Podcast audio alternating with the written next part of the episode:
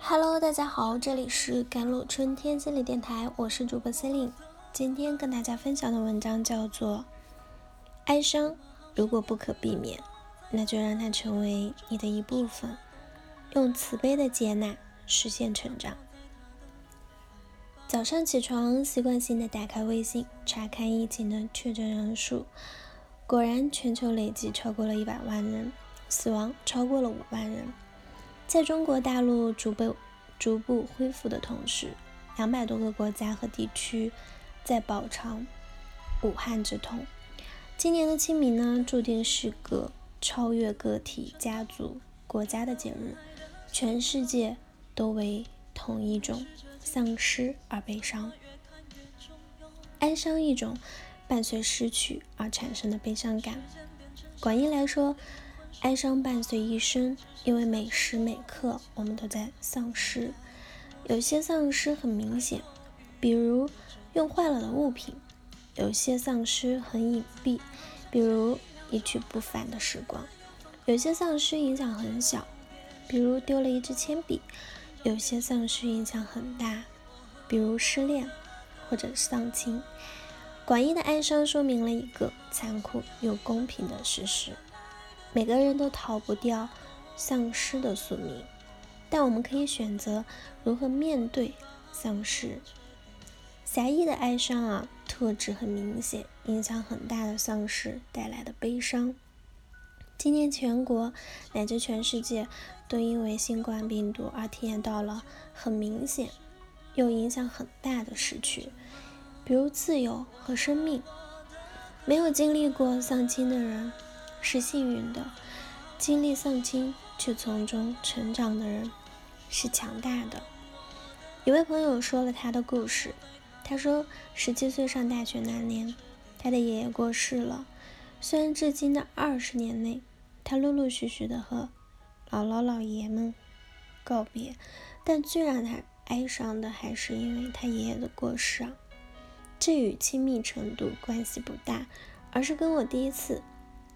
体验丧亲的年龄有关，与所有丧亲者一样，我也经历了否认、愤怒、谈判、沮丧、接受五个阶段的心理转变。爷爷过世的前一天，一度出现了还不理解的。本来已经卧床不起两个月，突然恢复了病前的状态，出门买菜、回家做饭。大概那时候。只有我不明白，以为神迹出现，还非常高兴的跑出去玩。就在毫无准备的心情下，爷爷过世了。他甚至没来得及看上最后一眼。等他回到家时，爷爷已经躺在了门板上，就好像是睡着的，情不自禁的跪了下来，磕了三个响头。当晚。他和两个亲戚守灵那一夜，他丝毫没有害怕的感觉，仅仅是觉得爷爷只是睡着了，天亮了就行了。第二天，大部分亲戚都赶了过来，场面喧闹。他冷冷地坐在灵棚里，大量的回忆如崛起涌出脑海，他来不及抓住任何一个片段，就像。被另一个片段覆盖，无数的重叠，渐渐不知所思。真的离开了，他居然没有等我回家。他不是最喜欢我吗？他不是最心疼我吗？为什么不让他见最后一面？一系列的反问，没有答案。他爷爷就那样躺着，足足盯着。看了十多分钟，内心一阵的愤怒、悲伤、无助和迷茫。虽然爷爷走了，但他留给的是快乐的童年，是被保护的安全感。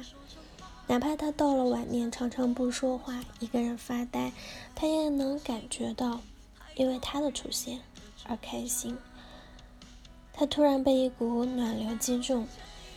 渐渐融化，丧亲之寒，结成的坚冰冲破眼眶，伴着哀乐，他哭成了泪人。之后的几天，他都萎靡不振。他明白，他再也见不到爷爷了，他只能带着他的思念继续活下去。很久之后，电影《寻梦环游记》让他更加坚信，爷爷只是去了另外一个世界而已。每个人的悲伤五阶段的发展都不太一样，每个阶段的表现又会千差万别，在不同阶段的停留和转换也是因人而异。但是我们的共性是都要在这条路上走着。丧失，无论大小，都是生命抛给我们的考卷，在有限的经验和智力中揣摩可能的答案。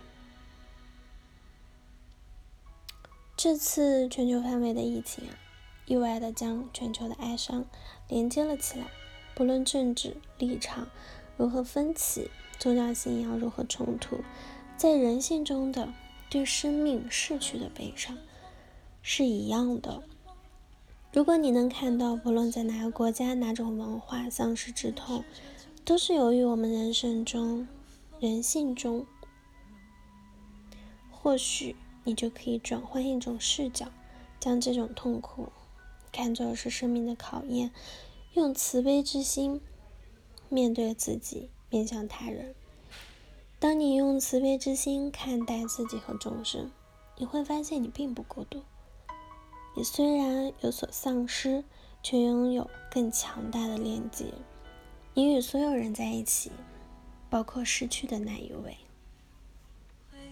好了，以上就是今天的节目内容了。咨询请加我的手机微信号：幺三八二二七幺八九九五。我是 c e l i n e 我们下期节目再见。